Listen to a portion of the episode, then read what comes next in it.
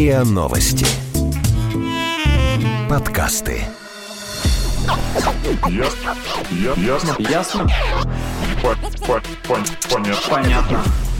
Это подкаст «Ясно-понятно». Здесь мы говорим о том, что нас беспокоит, бесит, интригует, кажется сложным и заставляет сомневаться. И пытаемся понять, что со всем этим делать. Это Лина и Ваня. Всем привет. Привет. Сегодня у нас в гостях человек, если честно, которому я боялась написать и встречать его, потому что я думала, что она как сканер просто просканирует меня и узнает, кто я И, узна- и узнает, что можно... что я невоспитанная. Что можно девочку увезти из Саранска, но Саранскую с Да-да-да. девочкой увезти невозможно. Вот именно это я и думала как раз в этот момент, когда сегодня встречала Татьяну Баранову, эксперта по современному этикету. Очень было волнительно. Вот честно, честно, я уже Татьяне призналась.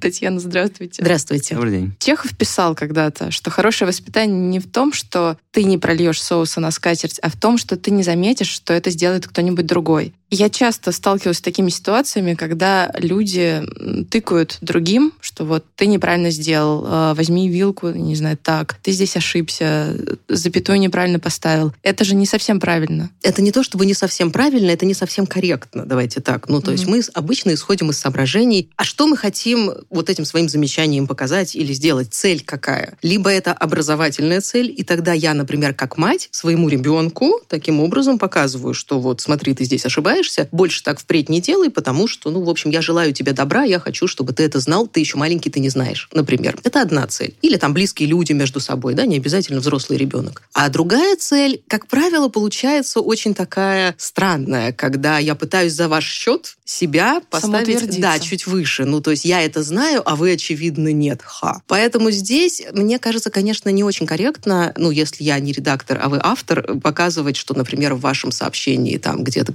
грамматические ошибки или что-то еще, потому что цель-то не совсем такая. Цель коммуникации, она изначально передать одну информацию, например, там, да, другому человеку и как-то там, может быть, обменяться какими-то посылами. А когда мы начинаем зацикливаться на вот этой вот там грамотности или на чем-то еще похожем, это не очень хорошо. Если прям вот болит душа за то, что кто-то написал пост, а там ошибки, ну тогда лучше там в директ, да, куда-нибудь написать, но не комментарий, который абсолютно точно увидит вся аудитория, заметит, может быть, они не заметили до этого ошибок, но теперь они пойдут и заметят эти ошибки, и где-то у себя на подкорке сделают выводы о том, что автор-то действительно недостаточно грамотный. Вот это не очень хорошо. Это называется лишний раз привлекать внимание к каким-то недочетам, мелочам и слабым местам своего собеседника. И вот ваша цитата была очень здесь как раз тему. А если мы, например, говорим, там, ладно, Чехов, там, 19 век, грубо говоря, и как будто бы в то время этикет, ну, когда представляешь особенно то время, кажется, что все там, как будто бы этикетом пронизано все. Все вот высшее общество, даже обычно светское общество, оно все, в принципе, в каких-то очень жестких рамках, как будто бы всегда находилось. А вот сейчас, в 2021 году, прошло уже там 150 лет, там, 200 лет с того времени, у нас сейчас есть какие-то вот такие вот супер жесткие истории вокруг этого этикета? Или у нас как будто бы оно все пообмельчало, и мы стали к этому проще относиться? Я думаю, что во все времена было определенное брюзжание, когда кто-то, особенно старшее поколение, говорили, вот раньше соблюдали этикет, вот раньше манеры были, да, а сейчас уже обмельчали. Поэтому в целом это такая нормальная, мне кажется, тенденция развития общества, когда мы говорим, что раньше было там лучше, и трава зеленее и так далее. Поэтому в целом этикет есть, он никуда не делся, потому что мы же не ходим с вами раздетыми по улицам, мы не закидываем ноги на стол во время переговоров, да, там мы понимаем, что ковыряться в носу или вытирать там руки о скатерть или, а, я не знаю, шторы, это не очень корректно. То есть этикет есть. Просто он немножко видоизменился. И если раньше нам было важно, ну, не знаю, там, танцевать на балу, это светский навык. Ну, то есть если ты не можешь танцевать на балу, ты, собственно, не можешь вести себя в обществе. Из Саранска. Э,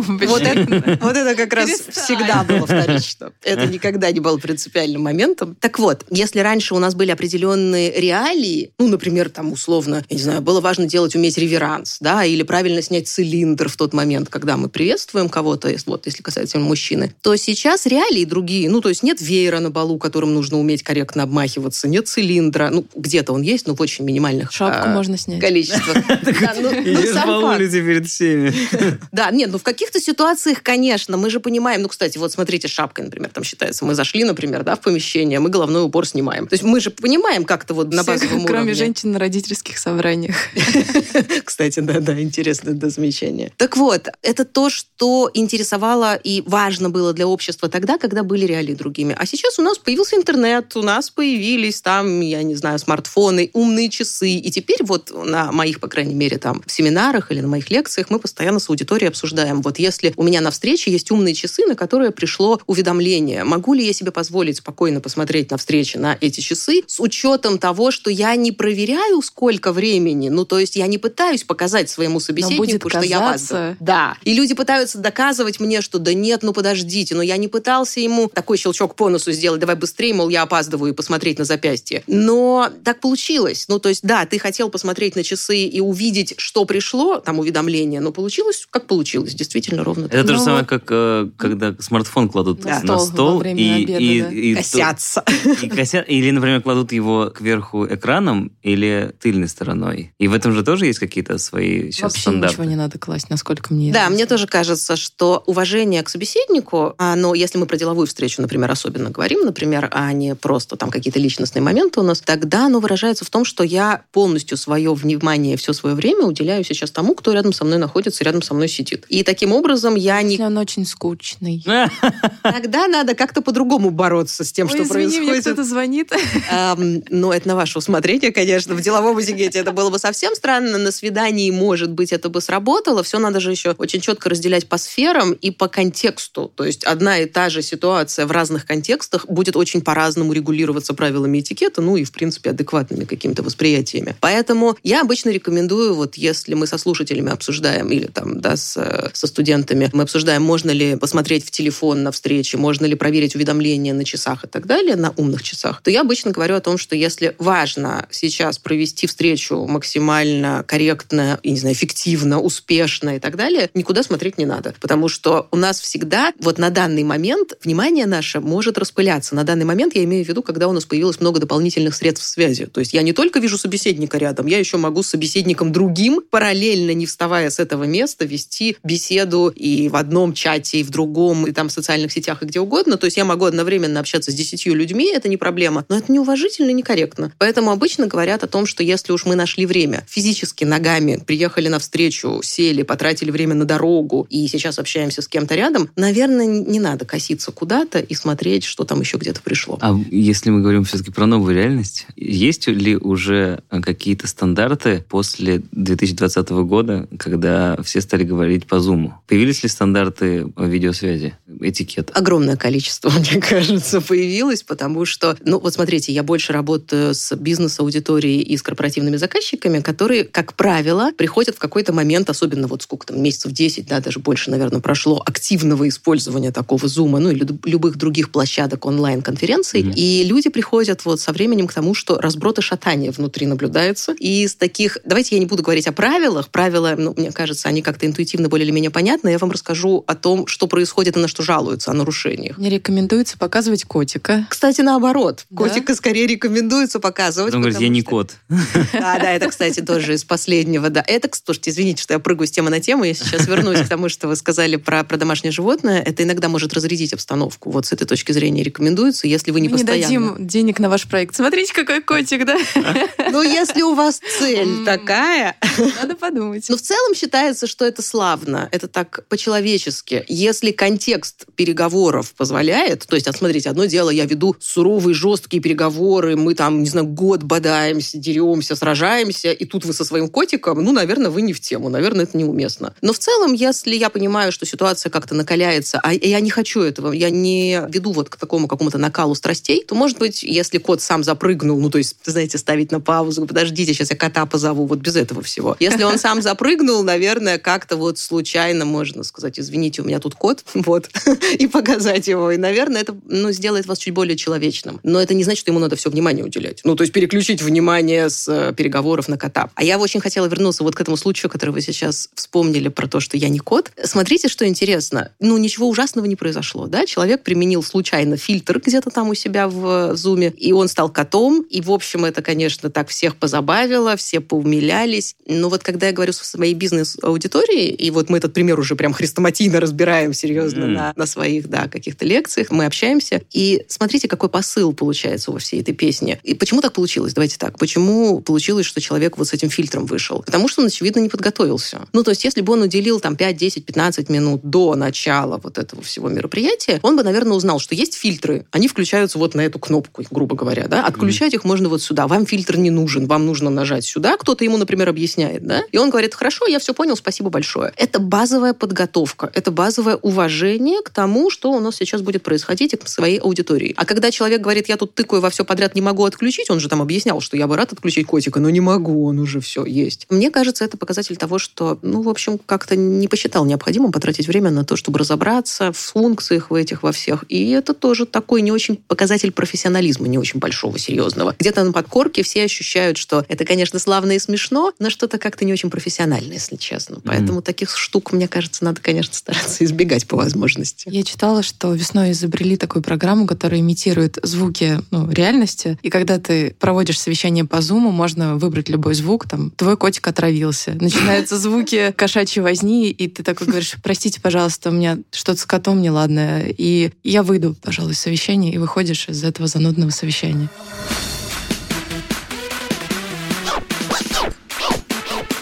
Ясно? Понятно. Но все-таки, если мы возвращаемся к истории о том, что, ладно, слава богу, 20 год прошел, по Zoom мы общаемся теперь, ну, конечно, чаще, чем никогда, но все-таки реже, чем в 2020 году. И хотелось в первую очередь поговорить, конечно, про этикет такой офлайн истории. И... Мне кажется, что вообще сейчас этикета очень мало. Ну, правила этикет соблюдения. Потому что, когда ты спускаешься в метро, ты видишь, что люди вообще ничего не соблюдают. Они... Я не про Ломятся. социальную дистанцию. Ну, я у тебя просто ветка про... такая. Я в целом про правила правила про какие-то. И когда мне кто-то уступает место в метро, я такая, вау, что это, что это произошло? Ничего себе!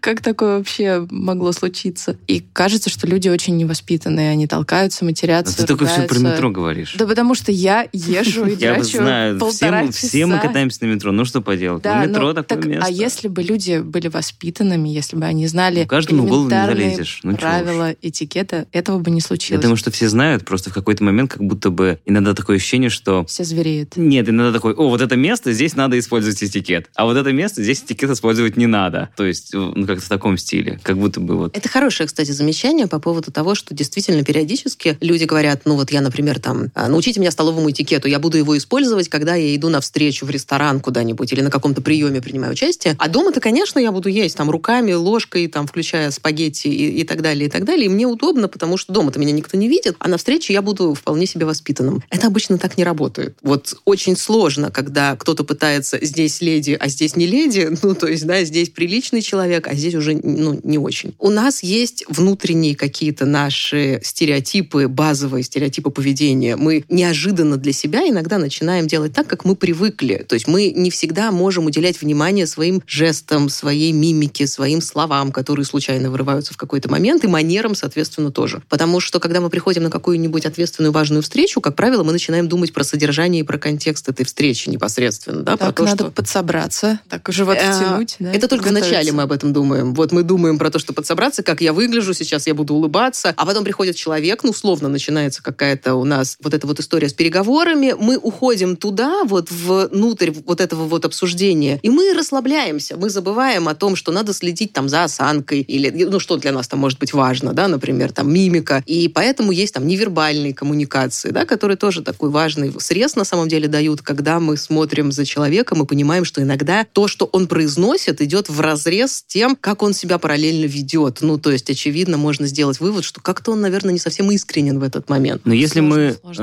Э, если мы будем все-таки говорить э, сегодня, хотели говорить непосредственно о взаимоотношениях полов э, с точки зрения этикета и, скажем так, даже в формате и работы, и вне работы. Вот, например, просто самая стандартная ситуация. Каждое утро мы сидим в большом open space. Вот туда заходит мужчина. У нас в open space 80% мужчин и 20% женщин. И всегда, как бы мужики, вот кто зашел, он проходит по всем мужикам, ну, образно, усредненный. Не все так, но, например. И он жмет всем руку типа, здорово, Саня, здорово, здорово, там, типа, в общем, классически. И, соответственно, там, э, как бы у нас есть, там, сидят еще там две-три женщины. И он с ними тоже здоровается, но руку он ему не жмет, потому что, как бы, в каком-то понимании нашего мира, скажем так, руку женщинам жать странно как будто бы это не самое, так сказать... Эм... Но она же женщина, она не кореш, не коллега, не братан. Ну, типа, вот в том дело, что вроде она коллега, но руку ей жать странно. Вот. Целовать тоже странно. Ну да. И вот как в, с точки зрения правильного, наверное, такого рабочего этикета происходят вот эти вот именно взаимоотношения, где вроде бы и коллеги, но с другой стороны есть вот эти стандартные гендерные стандарты. Ну, это не то чтобы гендерные стандарты, это скорее гендерные стереотипы, наверное, такая история. Смотрите, мне кажется, здесь вы затронули еще вопрос кросс-культурных коммуникаций с точки зрения того, что, например, там на Западе или там во многих странах Европы такое мышление по определению, оно немыслимо. Ну, то есть они так не думают в большинстве своем. Ну, понятно, что не каждый может быть американец, но в целом там вот у них есть четкое представление о том, что, конечно, руки пожимают женщинам, конечно. И это не принципиально, в какой сейчас мы находимся среде. Это прям деловая среда, или мы где-то на улице просто там встретились, и мы знакомимся, да, там с мужчинами, женщинами, ну, по какой-то причине. Для них это уже норма жизни база. Это часть культуры. Это не то, чтобы хорошо, а у нас плохо. Это просто особенности. Вот у них так, у нас по-другому. У нас надо всегда учитывать, что, э, например, для меня рукопожатия с женщиной, они тоже вполне допустимы и должны быть, и желательны, особенно если мы про бизнес какие-то, да, говорим сферы и встречи и тому подобное. Но не для всех в России это так работает. И мне кажется, к этому надо относиться чуть спокойнее. Не то, чтобы я это поощряю, я считаю, что это неправильно, когда на деловой встрече, ну, например, там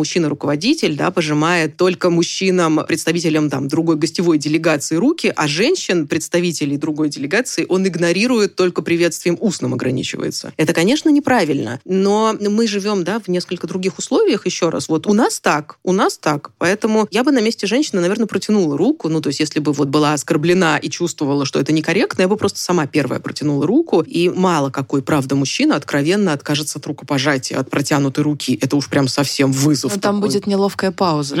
Да, и после неловкой паузы он пожмет руку. Я бы тоже выдержала такую паузу, как по Станиславскому руки бы мы пожали. И потом он будет думать, что это значит. Ну, слушайте, давайте не будем додумывать за собеседника, что он там будет думать. Это уже пусть он сам у себя в голове определяется. Но в целом в бизнесе и в бизнес-этикете есть очень четкое представление, что у нас нет здесь, вот именно, да, в деловой среде, нет женщин и мужчин, нет леди и джентльменов, нет людей младших по возрасту и старших по возрасту. Ну, я имею в виду, что это не так важно. Вектор уважения, так называемый, направлен только в сторону старшего по статусу, а не в сторону женщины или там в сторону человека более старшего. Мы можем быть воспитаны определенным образом, и мы можем, ну, как-то вот в силу своего воспитания и там какими-то обладания манерами, мы можем, наверное, там, я не знаю, человека, который действительно на пенсию вот-вот выйдет, может быть, там пропустить в дверях лишний раз или как-то вот еще сделать в его сторону, да, какой-то такой широкий жест. Но это уже, знаете, это скорее вопросы гуманизма такого какого-то базового, просто вежливого обращения друг с другом в обществе. Это не стандарты этикета вот в чистом виде. Мы иногда тоже путаем хорошие манеры, этикет, этику. Это все прям подряд у нас валится. А по сути это немного разные вещи, если уж на то пошло. А что касается обращений, как правильно обращаться к коллегам? Потому что есть такая история, что в больших современных компаниях сейчас э, ко всем обращаются на «ты», вне зависимости от статуса, положения человека и даже от возраста. Насколько это правильно или, может быть, нужно соблюдать какую-то грань, кому-то обращаться на «вы», кому-то на «ты», чтобы сохранить эту субординацию? Это тоже, на самом деле, особенности вот в нашем случае нашего русскоязычного сегмента, потому что у нас, например, в отличие от английского языка, есть деление, да, обращение к человеку на «ты» и на «вы». Мы это чувствуем, мы это не можем проигнорировать. И это такой речевой этикет, который изначально, ну, создает создает определенные сложности. Действительно, для нас, для русскоязычных, для носителей русского языка, это достаточно проблематично. И это один из самых частых вопросов, которые задают слушатели, когда они говорят, вот я там, общаюсь какое-то время с э, деловым партнером на «вы», уже пора переходить на «ты», а как перейти на «ты»? А надо это озвучить, мол, давай на «ты», или я просто должен в какой-то момент раз и как бы к нему на «ты» обратиться и так далее. Это действительно особенности культуры, языковой культуры, речевой, в которой мы живем. Но если мы говорим про бизнес-сферу, здесь все гораздо проще. Потому что, по по-хорошему, во многих компаниях, особенно крупных компаниях и прозападных, может быть, компаниях, есть внутренние корпоративные кодексы поведения. Как правило, сейчас компании прям вот дружно все, хоть какой-то там вариант, там, может быть, на одну страничку, у кого-то целые книги и тома на эту тему, а кто-то там пару страничек, может быть, напишет, но в целом пытаются зафиксировать, как в нашей компании принято. И дальше там двоеточие, как в нашей компании принято здороваться, обращаться друг к другу, там, взаимодействовать. Сюда же обычно входит там история с подарками, например, что мы там дарим говорим, что мы принимаем, какая сумма и тому подобное, тому подобное. И вот это вот все называется корпоративная там какая-то этика, да, корпоративный кодекс поведения. Вот именно он будет основополагающим. Если в нашей компании написано, вот в кодексе нашей компании написано, что мы обращаемся друг к другу на «ты», у нас так принято, мы хотим быть ближе друг к другу, мы никогда не используем отчество и тому подобные моменты, и вы можете без стука входить в любую дверь, даже к самому там главному топ-менеджеру, значит так, ну, значит, у нас так. И приходить со своим уставом, да, в чужой монастырь и говорить, а я тут услышал лекцию по деловому этикету, говорят, надо на «вы» по имени, отчеству и со стуком в дверь, это неправильно, потому что здесь действуют конкретные правила. Когда мы пришли работать в эту компанию, мы, скорее всего, были ознакомлены с этим сводом правил, мы подписались, и мы будем так делать. Другой вопрос, что сферы деятельности очень разные. Ну, то есть есть более креативные сферы и такие более продвинутые в каком-то плане, да, в которых нормально и топ-менеджер хорошо отнесется к тому, что ему тыкает там вот менеджер там среднего звена или вообще там сотрудник младший какой-нибудь. А есть компании очень консервативные,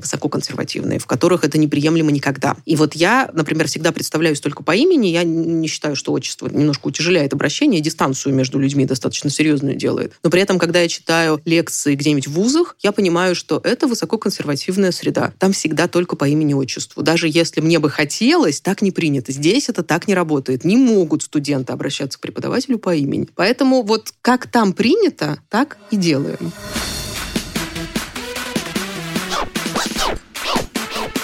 Ясно? Понятно. Возвращаясь к истории про... Гендер. про- да, да, да. Ну, Самое ну, Нужно же триггерить же, да, ну, максимально. Мы просто перед записью немножечко говорили, например, про яркий такой пример, когда в компании, например, коллеги идут э, на бизнес-ланч. Это могут быть коллеги, например, там, из одного отдела, а может быть такое, что кто-то кого-то приглашает. У нас, конечно, так не то чтобы прям принято, мол, пошли там пообедаем и всякая такая история, но в целом здесь вот вступает вот эта вот история, такая классическая, которая еще, мне кажется, у нас идет из, не знаю, из каких годов и веков, про то, что на Западе принято уже очень давно, и это нормально, разделять, например, счета. У нас с этим немножечко проблемы, в первую очередь у мужчин, потому что сложно себе представить, ну, каким бы ты ни был современным, все равно сложно представить, как это так должно срабатывать. И с точки зрения вообще, в принципе, бизнес-среды и рабочей среды. Каким образом сейчас правильно, а может быть вообще все неправильно, именно воспринимать это? То есть, ладно, там оставим каждому на откуп, как он там это будет делать, но вот именно как правильно с точки зрения, ну не знаю, восприятия, может быть, как минимум. Ну да, мне кажется, это хороший вопрос, и здесь, наверное, с подтекстом феминистического движения определенного надо его yeah. рассматривать. Движение в сторону ну, условного гендерного равенства. Я думаю, что, опять же, это вопрос еще культуры и ментальности, да, если там на Западе там семимильными шагами общество движется в эту сторону. Правильно это движение или неправильно, это мы сейчас, я думаю, не будем обсуждать. Мгм. Но в целом у них вот есть такое направление, у нас немного по-другому это воспринимается. Правда, у нас каждая женщина в бизнесе это прежде всего бизнес-леди. То есть даже это не, не бизнес-вумен, а прям бизнес-леди. У нас это немного по-другому. Поэтому мы либо живем в этой парадигме и ее принимаем и ожидаем, да, как, например, с точки зрения женщины, что каждый мужчина-сотрудник будет помогать мне там с- со стулом, если я присаживаюсь, или помогать мне с верхней одеждой, если я там пришла в гардероб. Или мы все-таки руководствуемся базовыми правилами делового этикета. Вот базовые правила делового этикета еще раз предполагают, что мы не делим на мужчин и женщин, да, всех сотрудников. Поэтому мы предполагаем, что если вот с точки зрения женщины смотреть на вопрос, я, как женщина, не должна ожидать автоматического какого-то ухаживания и джентльменства от каждого мужчины-сотрудника, с которым я нахожусь в офисе, потому что мы здесь коллеги. Но это не значит, что надо хамить, грубить и полностью игнорировать женщин. Это, опять же, вот мы об этом уже немножко говорили, дальше идет, включается абсолютно вот базовая программа вежливости и культуры. Не этикет в чистом виде, не надо каждый раз целовать руку и делать там какие-то расшаркивания да, в сторону дамы. Но если можем открыть дверь, почему бы не открыть? Ну, правда, это вот просто культура общения как таковая, базовая, даже не межполовая. Это вот первое. То, что касается разделения счета в ресторане, это да, это боль, правда,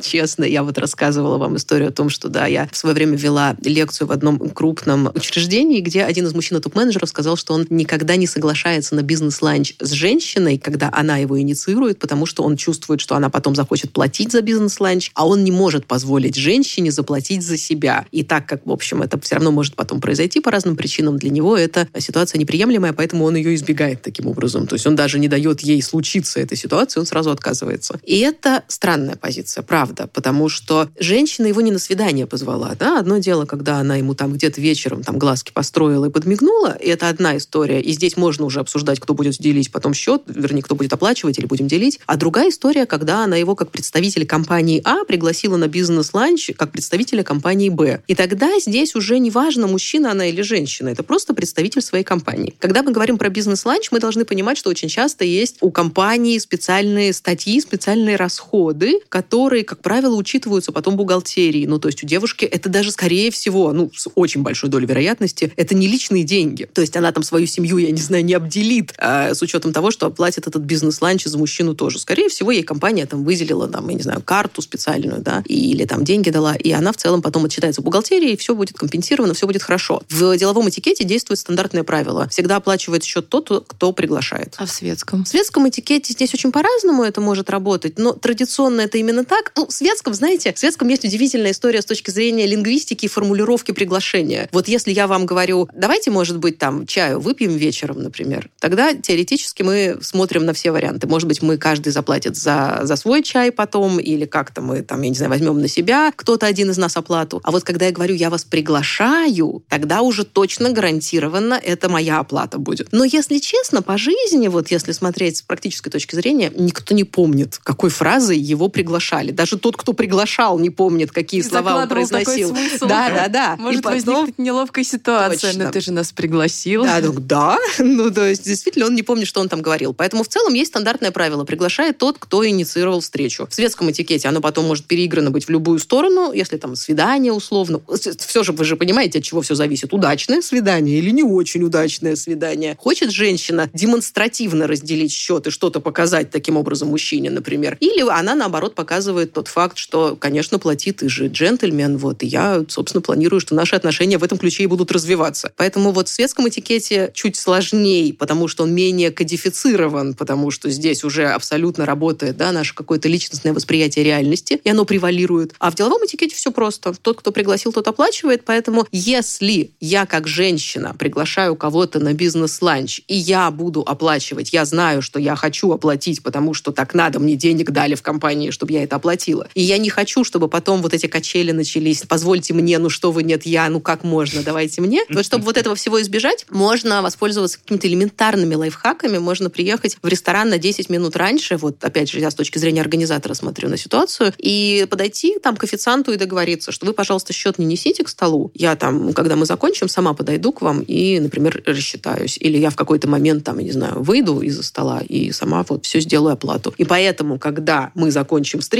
мой визави мужчина, например, скажет, ну что, надо, наверное, рассчитываться. Я скажу, нет-нет, все хорошо, уже вопросы все улажены, просто можем уходить. И А все. на свидании тогда как? И убежали. Девушка говорит, нет, я буду платить. Он говорит, нет, я буду платить. И тут начинаются вот те самые качели, про Да. которые вы говорите. Э, Мне кажется, здесь вопрос, опять же, принципа и вежливости. Ну, то есть надо понимать, мы зачем это делаем? У меня позиция принципиальная, мне надо, я вот прям настаиваю, хочу и буду драться до последнего за этот счет. Или здесь уже кто-то все-таки должен уступить, и тогда вопрос еще вежливости. Ну, то есть если мужчина видит, что женщине это принципиально важно, вот прям очень-очень ей надо, ну почему бы не уступить и сказать, ну хорошо, раз для тебя это так супер важно, плати. У меня это обычно работает по-другому, честно скажу, при том, что я, ну, в целом в деловом этикете всегда стремлюсь абсолютно вот к гендерному равенству, я никогда не рассчитываю, что за меня в любом случае должен платить мужчина. Все равно как-то платят. Вот наши мужчины, правда, в нашей реальности предпочитают оплатить, даже если я как женщина пригласила. И тогда я тоже не вижу смысла драться за счет. Ну, то есть я всегда говорю, что я готова. Я достаю кошелек и сообщаю, что я буду оплачивать. Если мужчина говорит, нет, пожалуйста, я там, Татьяна, не могу позволить вам заплатить. Ну, слушайте, ну если ему это важно, если ему это поможет, там, я не знаю, самоутвердиться лишний раз, как, как мужчине, там, ну, окей, хорошо. Но в целом для меня это не так важно. Вот правда, я ничего в этом не вижу. Я готова заплатить и за свою часть, и за вашу тоже заплачу. Но если вам важно, окей, самоутверждайтесь, я ничего против не имею. Я улыбнусь и приму это. Ну, то есть это такой вопрос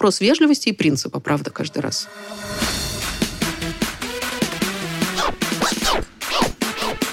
Ясно? Понятно. Возвращаясь опять же к э, моей любимой истории про open space.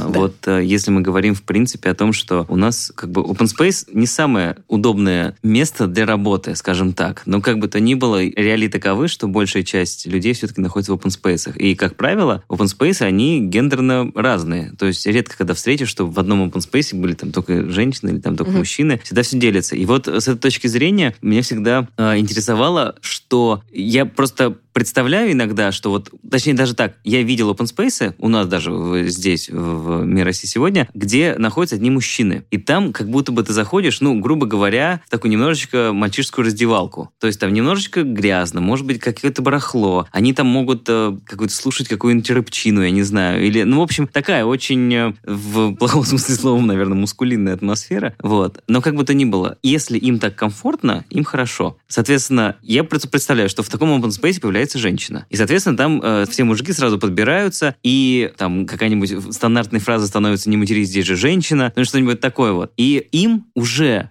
становится некомфортно просто потому, что им необходимо себя вот из-за этого этикета себя как бы ограничивать. И, соответственно, это может, грубо говоря, даже сказаться, ну, может быть, на работе. Но как бы то ни было, просто им вот некомфортно, скажем так, из-за того, что вот у них теперь так нельзя. И вот с этой точки зрения, есть ли какие-то, там, ладно, базовые там ценности из разряда, что там не надо слушать свою музыку там громко-громко на компьютере, какие-то такие стандартные вещи. Но вот с этой точки зрения, что этикет при всей кажущейся приятности и правильности, он, наоборот, становится... Да, он становится вот чем-то отрицательным. Мгм. Вот такое бывает? Так куча правил, так еще и, и здесь Вот я- ограничили. Так еще и посадили, блин, идиот. Сиди тут, веди себя хорошо. Да. Да, да. Смотрите, вот это такой стереотип, с которым я всегда борюсь вот на своих там лекциях и выступлениях. Я очень всегда переживаю, что людям кажется, что этикет это действительно эти внешние пластиковые правила, кем-то придуманные, и однозначно у них цель только усложнить жизнь людям. Ну, то есть ни с какой другой целью и задачей они не были придуманы. Это правда не так, вот абсолютно серьезно. Этикет имеет, особенно если мы про бизнес говорим, про деловую, я имею в виду сферу, да, этикет имеет очень сервисную, обслуживающую функцию. У него задача сделать так, чтобы нам всем было комфортно сосуществовать друг с другом, чтобы мы могли нормально работать, не отвлекаясь ни на что другое. Ну, вы же тоже, на самом деле, очень общими фразами пользуетесь, когда говорите, что вот там все мужики сидят и слушают там рэп, условно говоря. Ну, слушайте, ну не все. Наверное, если их опросить каждого анонимно, я думаю, что не каждый подпишется под тем, что он любитель рэпа. Там наверняка выяснится, что кто-то любит классическую музыку, да, это Просто будет... он тактичный и не может да, сказать. да, да. Он То есть это вопрос правила. Серьезно, это нет, может быть, он робкий. Это немножко другая история, не может отстоять свою позицию. Или не мой.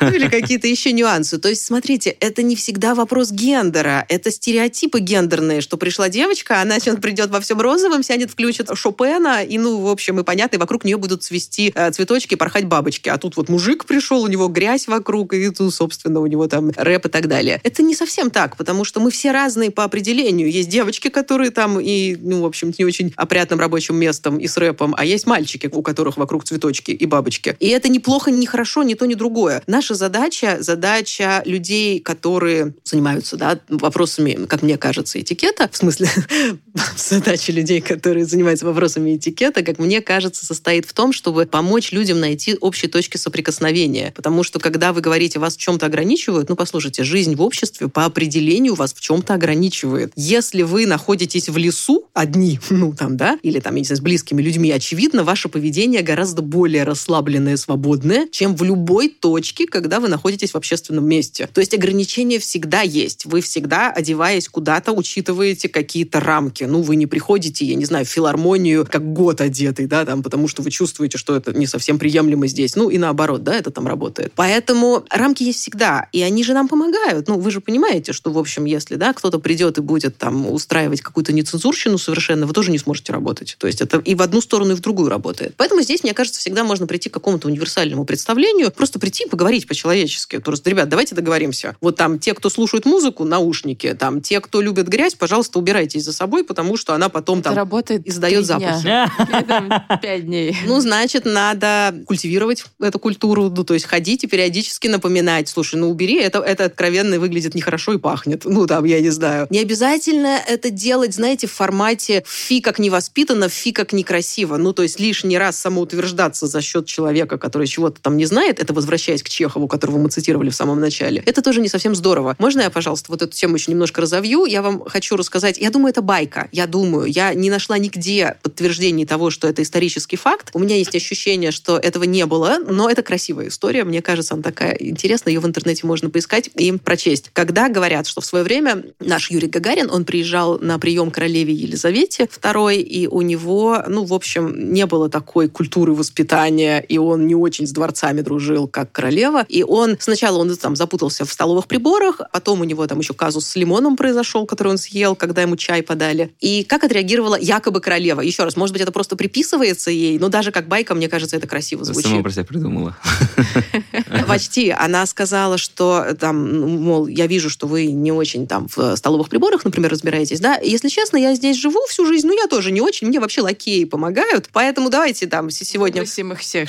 Да, ну, примерно так же. Она сказала, давайте сегодня попроще, давайте есть так, как нам удобно, и там взяла первую попавшуюся ложку и там ела все подряд. А когда вот была история с лимоном, который он съел из чая, что, в общем, ну, такой достаточно, наверное, мавитон, можно сказать, да, потому что, в принципе, это немножко странно, у лимона нет задачи, да, такой, чтобы он был съеден из чая. Говорят, что королева это увидела, и, в общем, она сказала, а давайте, съела а давайте лимон? пить чай по-гагарински, съела свой лимон, и все повторили, хотя это нарушение этикета. Вот смотрите, это к вопросу о том, что по-хорошему у воспитанного человека, это опять возвращаясь к Чехову, да, у хорошо воспитанного человека нет задачи возвыситься над своим собеседником. У него есть задача помочь и собеседнику сохранить свое лицо. И если мы можем это сделать, и лишний раз не тыкать его во что-то, не обращать внимания на то, что он там что-то не так сделал, не говорить ему, что... Да, и потом получится вот такой open space с, с вонючими знаю, едой, с рэпом и все такое. Не-не-не, здесь уже, конечно, не совсем про сохранить лицо, но к вопросу, наверное, здесь формулировок. Ну, то есть можно прийти и поругаться, да, можно подойти, пнуть в плечо, сказать, слышь, там от тебя тут вообще невозможно находиться в метре на расстоянии, ужас ужасный, ты неприятный человек, а можно прийти и по-другому сформулировать. Слушайте, ну, в конце концов, можно попросить уборщицу подойти к этому столу и там, ну, в общем, убрать то, что лежит. Всегда можно найти альтернативные способы договориться. Это не вопрос, я не знаю, гендера, это вопрос абсолютно умения сосуществовать в обществе. Ну, правда, ну мы же люди, у нас у всех есть язык и возможность формулировать свои какие-то вопросы и задачи. Либо мы приходим и хамим и ругаемся, ну, либо мы находим возможности решить вопрос. Прям собираемся и разговариваем. Ребят, невозможно работать в такой обстановке. Давайте, вот ты вот, пожалуйста, э, впредь там убирай там, что там у нас там грязь, а ты, пожалуйста, не слушай музыку. Эта что. история, наверное, про тактичность, про уважение других, прежде всего, не только себя. Да, конечно, потому что мы же понимаем, что здоровый эгоизм это важно, но у него тоже, как говорят, да, что наши личные границы свободы заканчиваются там, где начинаются границы другого человека. Поэтому как только моя свобода где-то начинает пересекаться с вашей свободой, и моя там грязь от моего рабочего места начинает вас напрягать, вот в этот момент, очевидно, уже есть способ покоммуницировать и решить вопрос, а надо это так оставить, или все-таки надо как-то бороться, ну, тактично, правда. Я не вижу смысла драться. Можно и дубинками, можно, ну, как бы, да, выяснять отношения по-разному можно. А смысл? А насколько, в принципе, вот эти вот нормы и правила этикета эволюционируют, исходя из э, тех ситуаций, с которыми мы сталкиваемся и живем? Если, скажем так, в 2019 году еще не было понимания каких-то стандартов про, образно так, этикет видеосвязи, назовем это так, то, например, вот, э, скажем, там в этом году или, может быть, даже в следующем, у нас же есть вот эта вся история про дистанция, прикосновение и прочее. Вот сейчас это уже начинает внедряться в, скажем так, в нормы этикета, или пока это просто, ну, летом будет получше? Да нет, внедряется. Конечно, все это внедряется, потому что этикет, еще раз, у него нет задачи усложнить жизнь. Ну, то есть появились маски, появилась дистанция, там, перчатки, какие-то еще определенные реалии нашей жизни, которых не было до этого. И люди стали попадать в ситуации, в которых, в общем, непонятно, как поступить. Потому что, ну, вроде очевидно, что надо носить маску, а иногда хочется снять. И ты стоишь и думаешь, а вот здесь все, куда я пришел без масок, а я вроде как в маске, и стоишь и думаешь, а можно снять, не можно снять, а как человеку корректно сказать, чтобы он отошел от меня подальше, потому потому что слишком близко стоит, а я боюсь заразиться и так далее. Ну, то есть, если нет задачи поругаться, возникают вот эти вот вопросы как раз с учетом того, что новые реалии. Это не кодифицированная история, непонятно, как поступить. Поэтому этикет появляется и обрастает, собственно, да, вот вокруг вот этих всех новых реалий. Не потому, что надо теперь срочно усложнить, появились маски, и кто-то там, эксперт по этикету, радостно потирает руки. Я сейчас придумаю массу правил этикета, которые вас сведут с ума еще больше, чем сама маска. Нет, нет, наоборот, это работает потому, что появляется запрос у общества. Ну, то есть ко мне постоянно приходят на там, лекции люди и постоянно спрашивают, что мне делать, когда таксист без маски, например. И я понимаю, что, ну, в общем, он не прав. А как поступить конкретно? И они, правда, ждут от эксперта по этикету конкретные инструкции, как поступить. Это к вопросу о том, зачем нужен этикет. Для того, чтобы в какой-то сложной ситуации, неоднозначной, человек понимал, как мы из нее аккуратно, корректно выйти. Потому что, наверное, уже кто-то придумал выход. Ну, зачем каждый раз изобретать велосипед? Поэтому мы обычно обсуждаем, какие есть варианты. Понятно, что можно там пожаловаться, да, там оператору, откуда там э, такси приехало. Можно человеку напрямую сказать, можно угрожать, наверное, я сейчас там пожалуюсь вашим, если вы не наденете. Можно предложить свою маску, сказать аккуратно и тактично. Может быть, вы свою маску забыли сегодня? Я вот с радостью поделюсь с вами Это так своей. выглядит токсичненько, если честно. Слушайте, токсично выглядит уже сам факт того, что человек в такси без маски. Ну, он с вами в закрытом пространстве явно сознательно игнорирует правила, которые должен Я в соблюдать. такие моменты думаю, ну, у него тяжелая работа, Да. он работает уже 14 часов подряд, как Да. мне его жалко. Ну, без маски, ладно, зато я в маске, ну и что Это, теперь? это ваша личная позиция и ваше право. То есть каждый раз мы всегда отталкиваемся от того, какая цель. Правда, вот мне кажется, это всегда принципиально важно. Я что хочу сделать? Я хочу этому человеку указать, что он не прав, и я хочу его научить, ну, потому что есть и такая категория людей, которым важно сказать, что вообще-то, уважаемый гражданин, Такой тип сутяг, да? Ну, правда, есть, да, да, есть такая вот история, когда имейте в виду, мне вообще не важно, что вы Но без я тут в маски. белом пальто. Да, но я в маске, и другие в маске. И вообще я на всякий случай сейчас комментарий напишу о вас какой-нибудь негативный, одну звезду вам поставлю, чтобы вы имели в виду. Это вот одна история. Да, опять цель коммуникации какая? Ну, то есть показать ему, что он не прав, или что? Или показать, что я прав лишний раз. Или если мне важно. Я знаю людей, которым очень важно, чтобы те, кто на расстоянии метра или там полутора метров с ними, всегда реально были в масках. Вот это важно, потому что они очень переживают, потому что, может быть, у них есть свои особенности здоровья, и они, правда, понимают, что не дай бог, Ну, как там тогда сказать? Просто далее. надень, пожалуйста, маску. Да, вы не могли бы, пожалуйста, надеть маску? Для меня Я это очень важно. переживаю, да. Да, да. Или, ну, слушайте, если не можете напрямую, есть люди, которые не могут напрямую. Прям предложите, смс-ку. предложите свою. Ну, правда. То есть не обязательно из этого делать, знаете, такое, ну, представление театральное, мол, э, уважаемый, не соблаговолите ли вы, я вам сейчас протяну свою. Можно просто подать маску и сказать, вам не сложно надеть маску, пожалуйста. И все. Ну, и улыбнуться било при этом. И обычно, ну, я не знаю истории, чтобы кто-то начал драться и отстаивать свою позицию, что я всегда без маски, это все придумали, это инопланетяне там привезли, или там, там заговор какой-нибудь американский с этим вашим ковидом, я против. Понятно, что его просто уволят, ну, после этого, да, потому что это невозможно. Возьмет маску, никуда не денется. Но вы же не поругались с ним. Ну, то есть вы были вполне корректны. Вы получили свое, ну, и он, собственно, работу не потерял и не получил одну звезду. Всем хорошо. Вот этикет для этого нужен. Ну, в нашей жизни просто очень много разных ситуаций, в которых ну, ты просто не знаешь, как поступить. И наверняка есть какое-то универсальное правило, от которого нужно отталкиваться в любой ситуации. Это какое? А мне кажется, это всегда уважение к тому человеку, с которым мы сейчас рядом находимся. Ну, то есть просто учитывать не только свою позицию и свои интересы, но в целом вот эта позиция вин-вин, знаете, когда не только мне хорошо, но, в общем, еще и тот, кто рядом, он тоже будет не в большом минусе от моего поведения в целом. И люди очень благодарны, на самом деле, за такое поведение, правда. Ну, я понимаю, что контекст может быть сильно-сильно разный, но в целом, при прочих равных, люди ценят,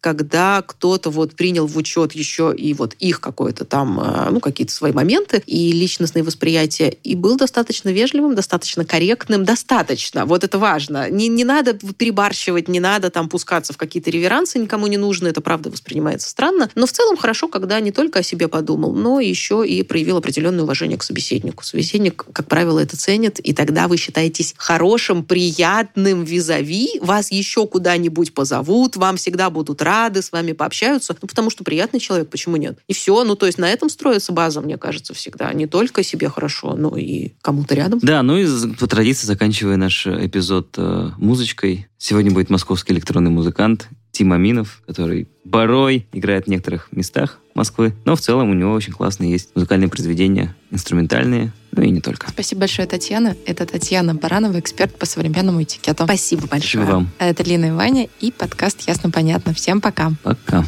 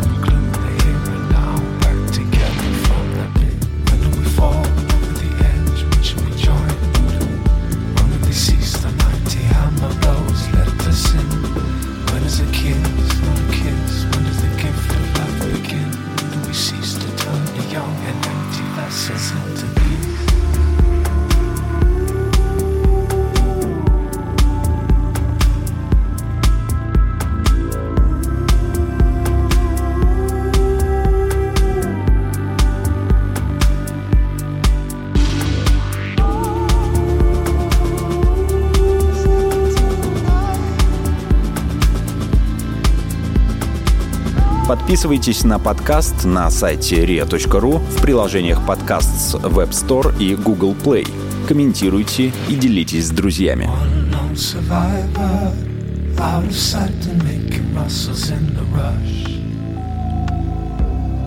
Wait for the decider, when we'll finally discover